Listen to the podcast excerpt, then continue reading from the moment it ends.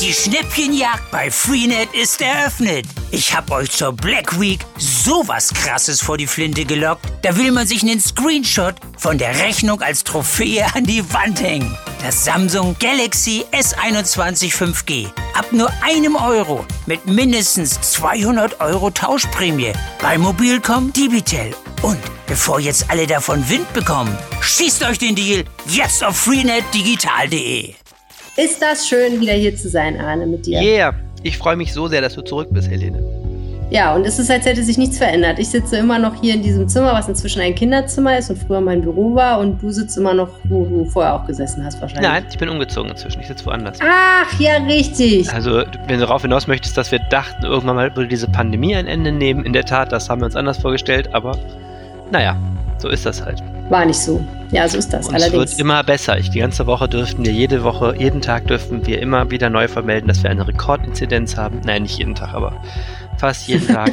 Und es ist alles same procedure as letztes Jahr. Aber dazu später mehr. Furchtbar.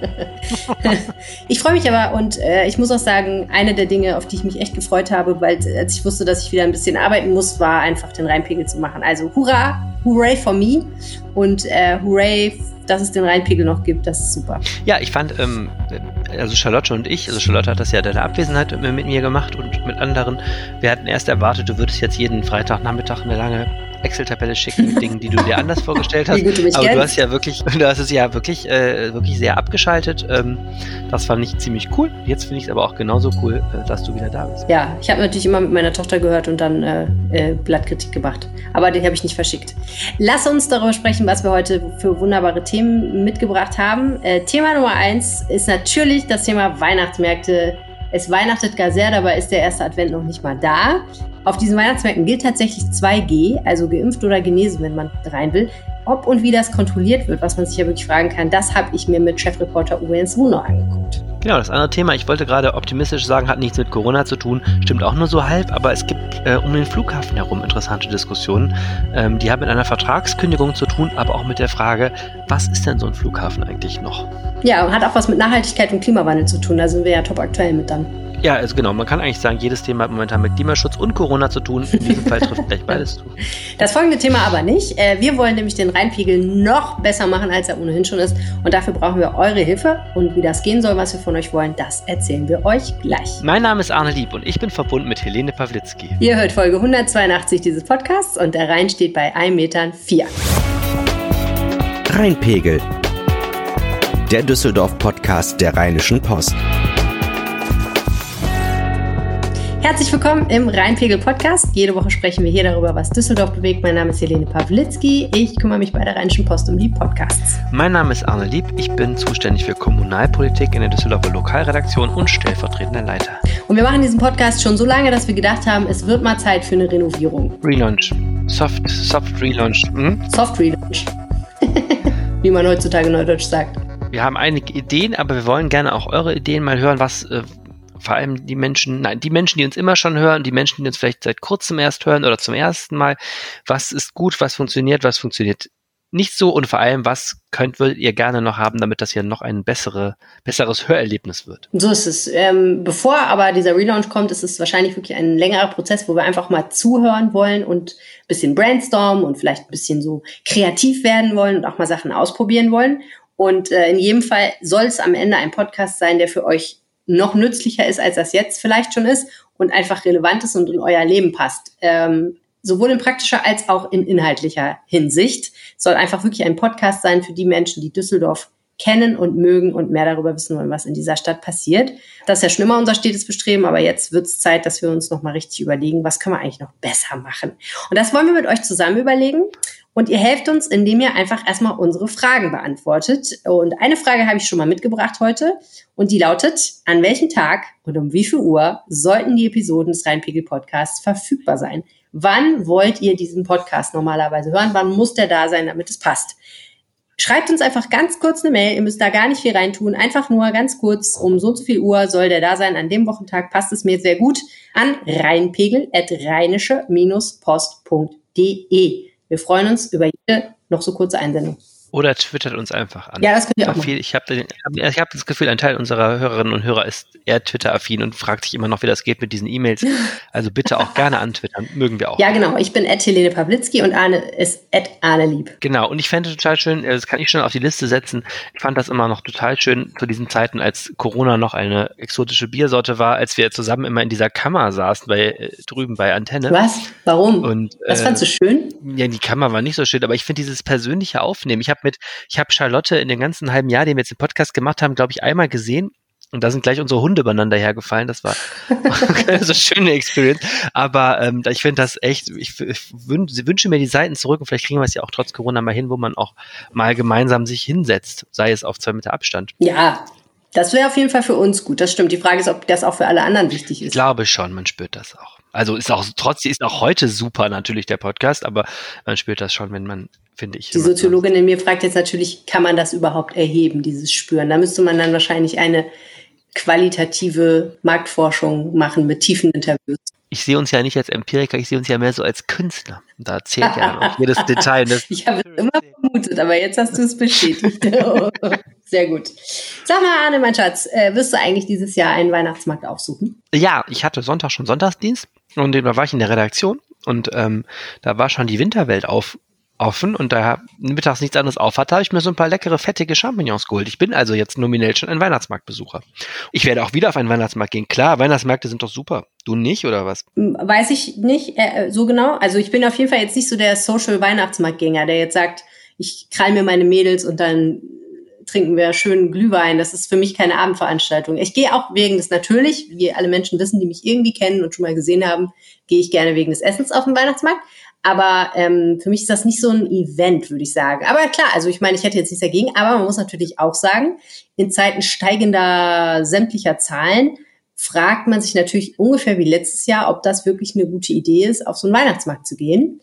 Denn ne, man kann sich da durchaus auch was einfangen, ist ja so. Ja, und man konnte an den Weihnachtsmärkten auch wirklich erleben, den ganzen schnellen Weg von relativer Sorglosigkeit, ähm, 3G und irgendwie ein bisschen kontrollieren hinzu, jetzt sperren wir sie ab. Also an unseren armen Weihnachtsmärkten konnte man sehen, wie krass die Stimmung in den letzten Wochen gekippt ist. Ja, du hast ein sehr schönes Stichwort gesagt, nämlich absperren. Ja, es ist äh, ein wenig überraschend über die Weihnachtsmärkte gekommen. Dort gilt jetzt 2G. Man muss genesen oder geimpft sein, um Zutritt zu weiten Teilen des Weihnachtsmarkts zu haben. Was natürlich die Frage aufwirft, wer schon mal auf dem Düsseldorfer Weihnachtsmarkt oder den Düsseldorfer Weihnachtsmärkten war, der weiß, das ist ein relativ weitläufiges, ineinander übergehendes, meanderndes, sich durch Stadtgebiet schlängelndes weihnachtsmarktliches Geschehen. Wie soll man das eigentlich kontrollieren? Und die Antwort, lieber Arne, lautet mithilfe von Zäunen. Und wie das aussieht und ob das funktionieren kann, das habe ich mir mit unserem Chefreporter Uwe Jens Runau mal genauer angeguckt. Vor dem Karschhaus ist der Engelchenmarkt aufgebaut. Eigentlich sieht alles aus wie immer. Beige Buden mit schöner Verzierung und Engeln natürlich. Aber Uwe Jens Runau, hier ist nicht alles wie immer. Hier herrscht 2G. Hier herrscht 2G und man sieht auch viele Leute mit Mundschutz rumlaufen. Das sie gar nicht. Obwohl hier gar keine Mundschutzpflicht ist. Es fällt auf. Und es sind auch etwas weniger äh, Buden als sonst. Äh, einige sind auch auf die Königsallee verfrachtet worden, wo sonst eigentlich kein Weihnachtsmarkt ist. Alles anders in diesem Jahr und irgendwie hätte man sich ja denken können, ne, dass jetzt in diesen Zeiten, wo die Zahl- Zahlen so wahnsinnig steigen, das Ganze nicht bleibt, wie es ist. Aber wahrscheinlich kam es doch ein kleines bisschen überraschend, äh, als dann vergangenen Freitag, also vor einer Woche, klar war, es soll 2G auf den Weihnachtsmärkten herrschen. Da haben sich wahrscheinlich einige erstmal den Kopf gekratzt und gedacht, wie soll das denn gehen? Das ist wirklich so, ein, so eine Entscheidung innerhalb von 24 Stunden gewesen. Da waren gerade die Zahlen so hochgeschnellt und äh, im Handumdrehen mehr oder weniger wurde dann das so eingeführt und äh, alle waren überrascht. Und äh, vor allem überrascht war der Veranstalter selber, denn seine Idee war das nicht. Das ist Düsseldorf Tourismus, eine städtische Tochter.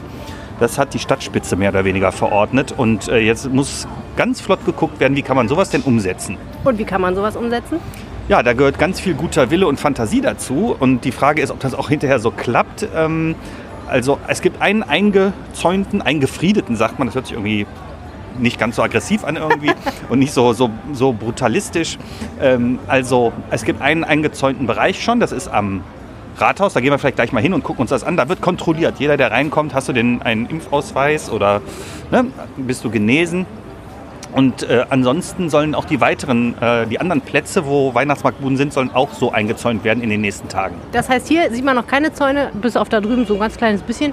Genau, Das das, ist wird hier nur Absicherung. Also hier werden dann auch vermutlich die Zugänge, also hier wird zugemacht. Wir stehen hier gerade am Seiteneingang oder Ausgang des äh, Karschhauses. Vor uns ist der Pavillon, der historische, der ja weg soll. Ähm, so, und dann wird hier der Zugang so reguliert, dass man so einen Ausgang, einen Eingang hat und äh, dann wird geguckt. Und ansonsten sollen jetzt die Händler selber immer fragen, aber nur stichprobenhaft. Und wer kontrolliert, dass das kontrolliert wird? Auch stichprobenhaft der USD.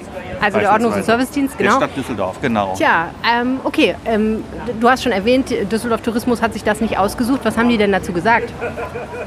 Ähm, ja, dass sie sehr gerne bereit waren, 2G äh, einzuführen. Das ist natürlich alles auch hohe Diplomatie, äh, aber eigentlich wäre es ja noch nicht nötig. Das ist so das, was man dann so hintenrum dann schon mal so hört. Aber jetzt müssen sie das irgendwie umsetzen. Du brauchst natürlich äh, Security-Personal, was dann da steht und den Einlass kontrolliert. Ähm, ja, und, und muss auch nochmal die Händler motivieren, das dann zu tun und zu fragen äh, dann auch, also in den Bereichen, wo du nicht absperren kannst. Und das wird jetzt sich in der nächsten Woche zeigen, ob das so klappt. Das läuft ja wahrscheinlich wie überall in der Gastronomie und Veranstaltungsbranche so ein bisschen frei nach dem Motto, na gut, machen wir, weil sonst gibt es gar nichts, sonst gibt es gar keinen Weihnachtsmarkt. Genau. Also man muss auch, die Händler tun mir leid, muss ich ganz ehrlich sagen. Die haben harte Zeiten hinter sich, haben jetzt nochmal investiert und einige sagen auch, also wenn wir das jetzt hier wieder zugemacht bekommen, dann können wir wirklich aufhören. Weil äh, die haben ganz klar, irgendwann ist einfach das Geld weg. Und die Hoffnung ist auch irgendwann weg. Und ähm, deswegen jetzt so in reduzierter Manier das zu probieren und mit 2G finde ich auch eigentlich okay. Wir sehen uns jetzt gleich noch mal ein bisschen weiter um.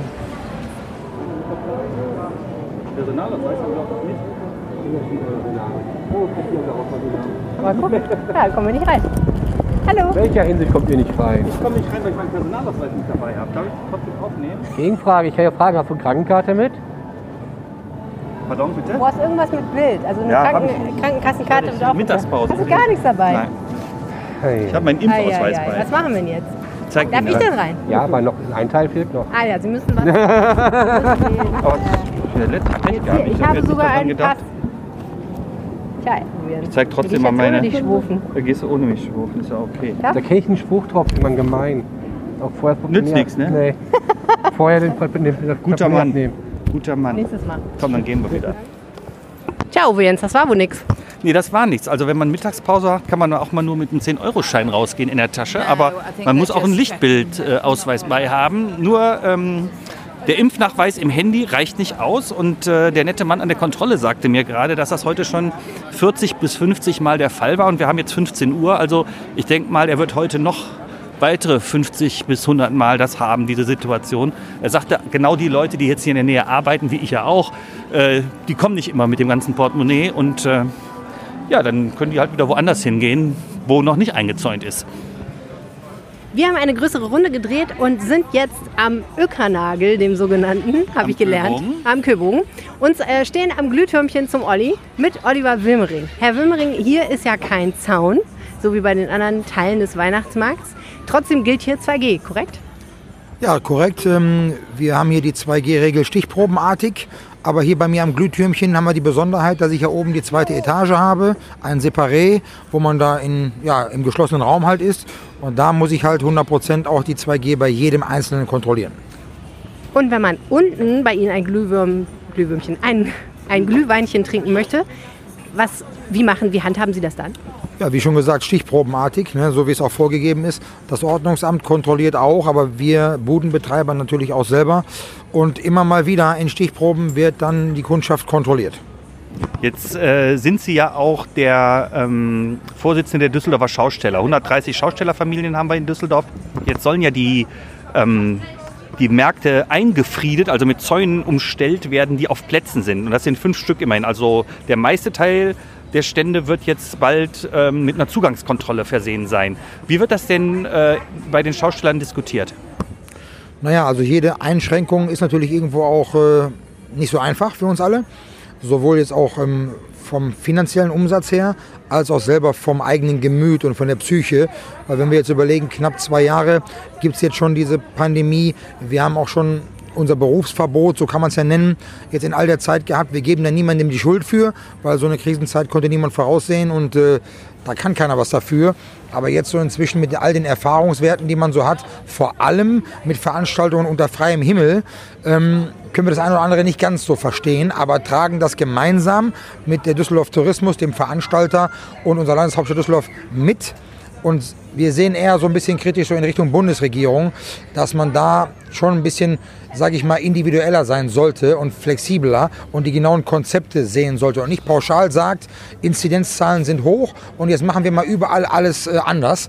Ähm, ich glaube, da haben wir inzwischen die Erfahrungswerte gesammelt in der Krisenzeit, dass wir ein Jahr später jetzt viel weiter sind als im vorigen Jahr und dass wir ähm, schon wissen, das hören wir von jedem Virologen auch anhand der Aerosole etc., dass man unter freiem Himmel anders bewerten muss als Indoor. Jetzt wird es ja auch noch nicht verboten, der Weihnachtsmarkt. Ist das hier nicht gleichzeitig ein Vorteil, dass ich dann weiß, als Geimpfter, wenn ich jetzt in so einen abgesperrten Bereich reingehe, ich treffe nur auch noch Geimpfte und äh, Ungeimpfte, weil man weiß, leider, leider verbreitet sich das Virus durch die Delta-Variante ja jetzt viel äh, aggressiver, sag ich mal. Ja, das äh, obliegt ja dem Bürger selber oder dem Besucher selber, wie er das so sieht. Ne? Natürlich hoffen wir, dass es so ist, dass man da irgendwo auch ja, teils, teils äh, ein Sicherheitsgefühl mehr hat. Aber nach wie vor gilt für uns, das stärkste Argument ist, unter freiem Himmel ist eine ganz andere Geschichte. Und vor allen Dingen muss man auch mal sehen, wenn man hier die Altstadtbereiche sieht, Bolkerstraße, Kurze Straße, die Einkaufsstraßen, Schadowstraße und Flingerstraße, also wenn da normale Einkaufstage sind, dann hat das ja auch volksfestähnliche Zustände. Und nur weil jetzt ein paar Weihnachtsbuden dabei sind, muss alles anders sein. Das weiß ich halt nicht. Die Menschen, die hier Glühwein trinken wollen, müssen äh, geimpft oder genesen sein. Ihre Mitarbeiter müssen das aber nicht sein, ne? Das Arbeitsrecht besagt es ja, hat ja unser Ministerium gesagt. Da gilt die 3G-Regel am Arbeitsplatz. Und äh, ja, gut, das ist die Regel. Das heißt, was getestet? Ähm, wie oft muss man sich dann testen lassen? Alle 24 Stunden. Okay, herzlichen Dank, Herr Wimmering. Uwians, das ist nicht alles, was anders ist auf dem Weihnachtsmarkt dieses Jahr. Es gibt auch ein paar Sachen, die haben gar nichts mit Corona zu tun. Erzähl doch mal, was gibt's Neues? Also das hat leider dann doch mit Corona zu tun. also wir haben ja über 200 Buden und ähm, man hat dann gesagt, wir wollen das ein bisschen entzerren. Und die Flingerstraße, durch die wir eben gegangen sind, da steht beispielsweise nicht mehr die Glühweinpyramide am Ende. Da war immer so ein bisschen geknubbelt, das war auch schön gemütlich. Aber da hat man gesagt, das wollen wir jetzt vielleicht nicht so. Und deswegen ist die Glühweinpyramide umgezogen auf die Königsallee und steht jetzt so am Rand der Brücke an der Bastionstraße. Und da sind auch jetzt noch 15 weitere Buden, die vorher mal in der Flingerstraße waren oder auf diesem Engelchenmarkt. Die sind jetzt umgezogen. Das heißt, wir haben jetzt zwei Bereiche neu. Einmal Königsallee und einmal auch Köbogen, Gustav Gründgens am Schauspielhaus. Das ist übrigens da ganz nett geworden. Da geht man in einer langen Reihe von Buden vorbei auf den Platz und äh, ja, ist eine ganz nette Atmosphäre. Das alles lädt ein, doch auf den Weihnachtsmarkt zu kommen, allerdings nur für Menschen, die geimpft oder genesen sind. Danke, Jens. So sollte es sein. Viel Spaß. Tja, so ist das mit den Weihnachtsmärkten und äh, lustigerweise habe ich dann heute Abend direkt äh, die Nachricht gesehen, dass sich Bund und Länder jetzt nochmal überlegen wollen, wie sie Weihnachtsmarktbudenbetreiber entschädigen wollen für die sehr wahrscheinlich schlechten Geschäfte, die sie dieses Jahr machen wollen. Mal gucken, würde ich sagen, ob das tatsächlich nötig wird und was die sich so ausdenken. Ja, ich bin sehr gespannt. Ich bin sehr gespannt, was du jetzt erzählst mit dem Flughafen. Ich habe deinen Artikel dazu gelesen und muss sagen, ich habe nicht alles verstanden weil das auch, glaube ich, äh, eine lange Vorgeschichte und eine recht komplizierte Sache ist. Aber ich bin sicher, du wirst mir das jetzt erläutern. Also ich will mal so sagen, ich, der Flughafen ist eines der Themen, die mich seit Jahren immer mal wieder beschäftigen und von denen ich mich eigentlich immer raushalte nach ähm, Möglichkeit, weil es relativ kompliziert ist und ich bin jetzt kein tiefer Luftfahrtexperte. Ähm, insofern ähm, sieh mir nach, wenn ich nicht bis alle tiefsten tiefsten Tiefen ähm, reinkommen. Aber ich glaube, dass man kann das so einfach erklären und man kann auch erklären, warum das echt richtig, richtig spannend ist, das Thema, ja. ohne dass man jetzt in die Tiefen des ähm, der Flugbranche einsteigt. Also wir haben ja auch Kollegen, die können ja auch irgendwie jede Airline erzählen, die welche Verbindungen nach wo äh, rüber schießt. Das hat mich jetzt nie so wahnsinnig interessiert. Ähm, mein Zugang zu dem zu dem Flughafen ist, dass dieser Flughafen wie viele Dinge im Leben etwas sehr Politisches ist. Weil nämlich die Frage ist, wem gehört eigentlich der Flughafen? Ne? Genau, also die, dieser Flughafen ähm, war mal früher ein reines Objekt der öffentlichen Hand. Der gehörte nämlich zur Hälfte dem Stadt, der Stadt Düsseldorf und zur Hälfte dem Land Nordrhein-Westfalen. Und 1997 hat sich das geändert. Und zwar hat das Land da seine Anteile privatisiert. Sprich verkauft. Ähm, das war damals ähm, eine ziemlich wichtige Zeit für den Flughafen, denn da war kurz zuvor dieser berühmte Brand gewesen. Mhm. Da ist ja mal ein großer Teil des Terminals abgebrannt. Das war eine ganz, ganz schlimme und für Düsseldorf ganz, ganz traumatische Geschichte mit, mit Toten und, und die, diese ganze Frage von von Sicherheit, äh, von Brandschutz ja wirklich auf Jahrzehnte hier geprägt hat. Man sagt ja bis heute, Düsseldorf wird der Brandschutz besonders überprüft, weil die Leute so ein Trauma haben von diesem Flughafen damals. So, und damals ist eben, hat das Land seine Anteile verkauft, privatisiert. Und eines der, einer der Punkte, der damals sehr wichtig war, war eben dieser Wiederaufbau dieses Flughafens. Das war ja ein Riesenprojekt, dieses ganze Terminal wieder aufzubauen. Und ähm, seitdem ist die Hälfte dieses Flughafens privat, also es ist eine private Firmenvereinigung, die die Hälfte hat und die andere Hälfte hat die Stadt Düsseldorf. Und ähm, das ist ein sehr, sehr heikles Konstrukt politisch gesehen, weil man verschiedene Interessen hat. Ne? Denn unsere Kommunalpolitik freut sich natürlich sehr, dass wir einen Flughafen haben, weil der für die Stadt sehr wichtig ist aus vieler, vielen Gründen. Mhm. Wir sind ja auch eine Messe, Messestadt. Wir haben ähm, ja, zumindest ein bisschen Touristen, vor allem natürlich Geschäftstouristen. Äh, wir sind ein, ein Wirtschaftszentrum und dafür ist dort Flughafen etwas sehr, sehr Praktisches. Bei allen Diskussionen, die es da immer gibt um Fluglärm, was ja auch ein Thema immer ist. Ähm, so, und das Problem ist, die andere Hälfte ist eben ein privater, also private Unternehmen und die wollen natürlich vor allem da auch Geld sehen.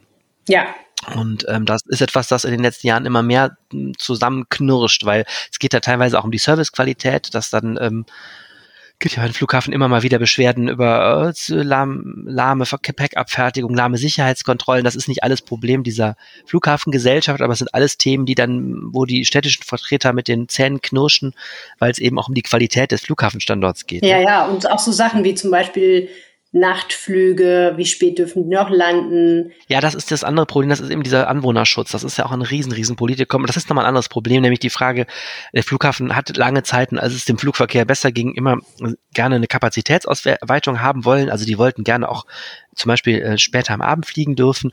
Und da ist es natürlich ein Riesenpolitikum, weil also wer jemals in den Stadtteilen in Düsseldorf war, wo die Flugzeuge drüber runterkommen, also Richtung Stockholm zum Beispiel, das ist schon schweinelaut, ne, Mhm. so ein Flugbetrieb.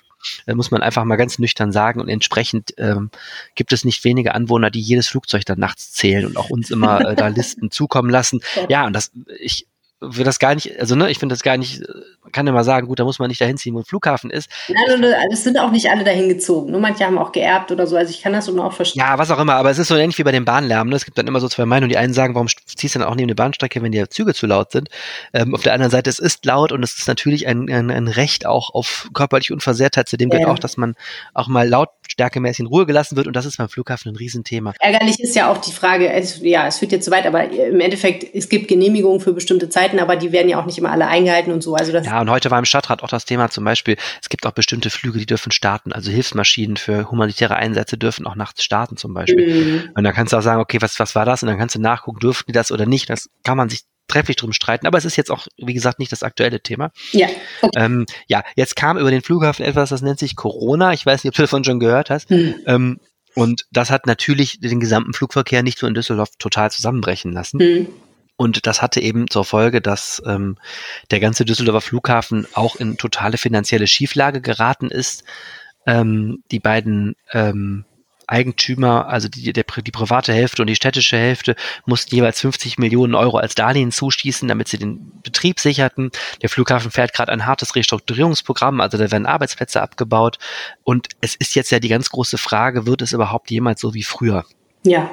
So, und das hat dazu geführt, dass es auch zwischen diesen beiden Partnern geknirscht hat, weil unsere politischen Vertreter der Ansicht sind, der Flughafen hat zu wenig Eigenkapital und ist deswegen auch nicht krisenfest, so krisenfest, wie er sein sollte. Hm. So, und ein Problem ist, eigentlich war der Flughafen gehörte immer zu den Stadttöchtern, die richtig Geld ausgeschüttet haben. Also es gibt zwei Arten von Stadttöchtern, die die Geld ausschütten. Das ist immer Messe und Flughafen gewesen zum Beispiel oder hauptsächlich. Und dann gibt's halt welche, die richtig Geld verbrennen. Die Rheinbahn.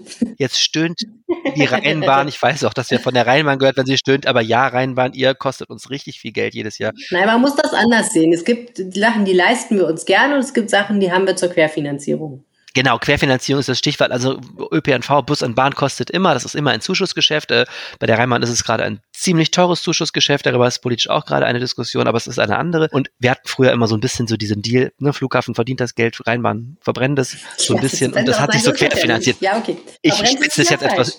Nee. ich spitze es jetzt etwas zu. Und das Problem ist, durch Corona ist das jetzt auch in eine Schieflage geraten. Die arme Rheinbahn hat auch natürlich Riesenprobleme durch Corona. Heute ist ja entschieden worden, 3G im ähm, Bus, Bus und Bahnverkehr, ein totaler Wahnsinn. Hm. Ähm, findet die Rheinbahn völlig zurecht, auch wenn ich mir vorstelle, die müssen jetzt immer morgens dann noch äh, in ihren überfüllten Bussen, naja, überfüllt sind die nicht mehr, aber in ihren vollen Bussen zur Rush Hour, wenn du hohe Umschlagzahlen hast, müssen die armen Busfahrer da jetzt auch noch äh, die Impfnachweise checken. Es ist der Wahnsinn. Ne? Ja, okay, aber wir schweifen ab. Also Eigenkapital. Habe ich noch nie verstanden. War, war, das Problem ist, der Flughafen hat nicht genug Geld für Notfälle sozusagen über oder wie? So, das ganze Geschäftsmodell Flughafen ist jetzt schwierig gerade. Also ähm, der Flughafen musste eben immer, jetzt komme ich, deswegen kam ich gerade auf die Rheinbahn, der Flughafen musste immer ausschütten. Es hat die Stadt gefreut, dass sie das Geld vom Flughafen gekriegt hat, also eine Gewinnausschüttung. Ähm, die privaten Eigentümer hat es natürlich besonders gefreut, weil das deren Rendite auch war. Das Problem ist nur, ähm, der Flughafen konnte sich sozusagen nicht so genug für schlechte Zeiten jetzt hamstern, so die Kritiker. Mhm. Das ist eine Sache, über die muss man diskutieren. So, solche Fragen zum Beispiel, ob Gewinn immer ausgeschüttet wird oder ob du den auch in eine Rücklage zurückführen kannst, werden geregelt in einem sogenannten Konsortialvertrag. Und das ist eben, wenn du mehrere Eigentümer hast, also ein Konsortium, muss das ja ein Miteinander regeln. Mhm. So, und dieser Vertrag in Düsseldorf, der ist von 1997, da steht auch sowas drin wie, äh, der Wiederaufbau des Terminals ist das wichtigste Ziel, was wir haben. Und das ist, der, der regelt eben dieses Miteinander. Mhm. Und was jetzt eben passiert ist, es gibt, wie gesagt, es gibt eben Meinungsverschiedenheiten zwischen diesen beiden Eignern. Ich glaube, das haben wir jetzt verständlich dargestellt. Und das ein Knackpunkt ist eben jetzt, dass die Stadt Düsseldorf sich jetzt entschieden hat, diesen Konsortialvertrag zu kündigen. Das Mhm. ist möglich, äh, weil das jetzt die Frist, der ist jetzt ja ähm, 25 Jahre läuft er dann und da gab es eben jetzt so eine, so eine Kündigungsmöglichkeit. Äh. Mhm. Und das ist hochspannend, denn das bedeutet, man macht eben ein bisschen das Feld auch mal auf. Also wir kündigen jetzt diesen Vertrag, also via die Stadt Düsseldorf, und dann kann man eben mit diesen Eigentümern entweder neu verhandeln oder man könnte ja auch, ähm, da gibt's jetzt keinen Automatismus, aber man könnte ja auch mit denen verhandeln und die irgendwie rauskaufen oder so. Boah. Also es wird auf einmal über den Flughafen richtig gezockt. Also es ist ein richtiger Machtkampf, der da Jetzt läuft. habe ich aber ein bisschen Angst, Arne. Wovor? Naja, weil, also, erstmal, ich, so ganz habe ich es nicht verstanden. Die, der Flughafen gehört den ja einfach beiden noch, den ganzen Genau. Firmen in, in dem einen Teil und der Stadt in dem anderen Teil. Und jetzt sagt man so, jetzt pusten wir mal die Regeln, die wir bisher hatten, in den Wind. Das ist ja alles gut und schön, aber was passiert denn, wenn man sich jetzt überhaupt nicht partout nicht einigen kann? Ich meine, das ist ja kein Automatismus, wie du schon gesagt hast, dass die dann ihre Anteile loslassen, wie man das vielleicht möchte. Ja, es ist ja nur ein Weg, dass die ihre Anteile loswerden. Eine entscheidende Frage ist ja jetzt, ähm, ja, die verkaufen die nach ist Katar oder an jemanden ganz Schlimmes oder so. Ja, Noch viel Ja, es Schlimmeres, möchte ich fast sagen. Naja, die entscheidende Frage ist aber nicht, ich glaube nicht, dass es, ähm, dass jemand daran interessiert ist, dass sich nicht geeinigt wird. Man hängt ja zusammen in einem Boot. Ne? Hm. Die spannende Frage ist eben jetzt, wie weit äh, kommt man sich gegenseitig entgegen mit diesen finanziellen Fragen. Und ähm, wir haben über eine Sache noch gar nicht geredet. Ähm, die Stadt Düsseldorf, wir haben es mehrfach in diesem Podcast auch besprochen, will Klimahauptstadt werden. Also es gibt den Anspruch hier unserer Stadtregierung aus CDU und Grünen, ähm, ganz deutlich in Richtung Klimaschutz vorwärts zu kommen. Das ist jetzt auch nicht so Düsseldorf jetzt gerade alleine unterwegs ist. Ne? Das ist gerade insgesamt äh, politisch sehr hoch gehängt. Und da ist eben die spannende Frage, was kann so ein Flughafen dazu beitragen? Hm. Und das ist ja etwas, das, das ist auch wieder was, was du mit der Rheinbahn jetzt genauso erzählen kannst. Da geht es um den Experimente mit, mit äh, Kohlenstoff, äh, Technologien. Ne? Die, ich weiß nicht, wie weit der Flugverkehr da ist, aber es geht eben darum, dass man dafür offen ist, quasi sich da diese Diskussionen zu stellen. Auch diese Frage, ähm, wohin steuert die Flugbranche insgesamt? Ne? Hm. Aber die Stadt hat doch eigentlich gar kein Druckmittel, oder? Die, also die können doch jetzt nur sagen, wir möchten mal neu verhandeln und dann mal gucken. Dann, also es ist wirklich alles offen letztendlich. ich, das finde ich schwer von außen zu bewerten, wo die beiden, also wieder die Machtverteilung ist. Ne? Ähm, ich denke, es gibt von beiden Seiten Interesse, sich zu zu einigen und ich glaube, man muss da insgesamt so ein Gesamtpaket auf den Tisch legen. Ne? Ich denke, ähm, insgesamt ist die die Lage des Flughafens ist gerade sau schwer und die ganzen Aussichten dieser Flugbranche äh, sind auch nicht ganz einfach. Also ich glaube, es gibt schon Interesse von allen Seiten, da jetzt ein Konzept zu finden, äh, wie so ein Flughafen in zehn Jahren aussehen kann. Wie geht's denn jetzt weiter mit dieser ganzen Frage? Ja, es gibt jetzt bestimmte Fristen. Also der Stadtrat ähm, hat das jetzt entschieden, dass das gemacht wird.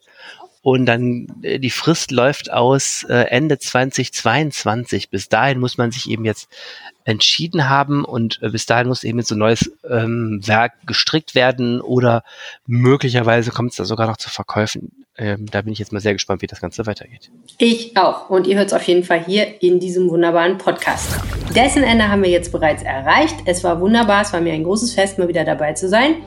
Und ich würde sagen, wenn ihr uns was sagen möchtet, dann meldet euch, wie schon gesagt, per Mail an reinpegel.rheinische-post.de. Oder ihr äh, twittert uns an. Äh, Helene heißt Helene Pawlitzki und ich heiße Arne Lieb. Und so heißen wir auch ungefähr in Wirklichkeit. Vielen Dank fürs Zuhören. Bis nächste Woche und auf Wiedersehen. Tschüss. Mehr im Netz. Alle Nachrichten aus der Landeshauptstadt findet ihr auf rp-online.de slash Düsseldorf.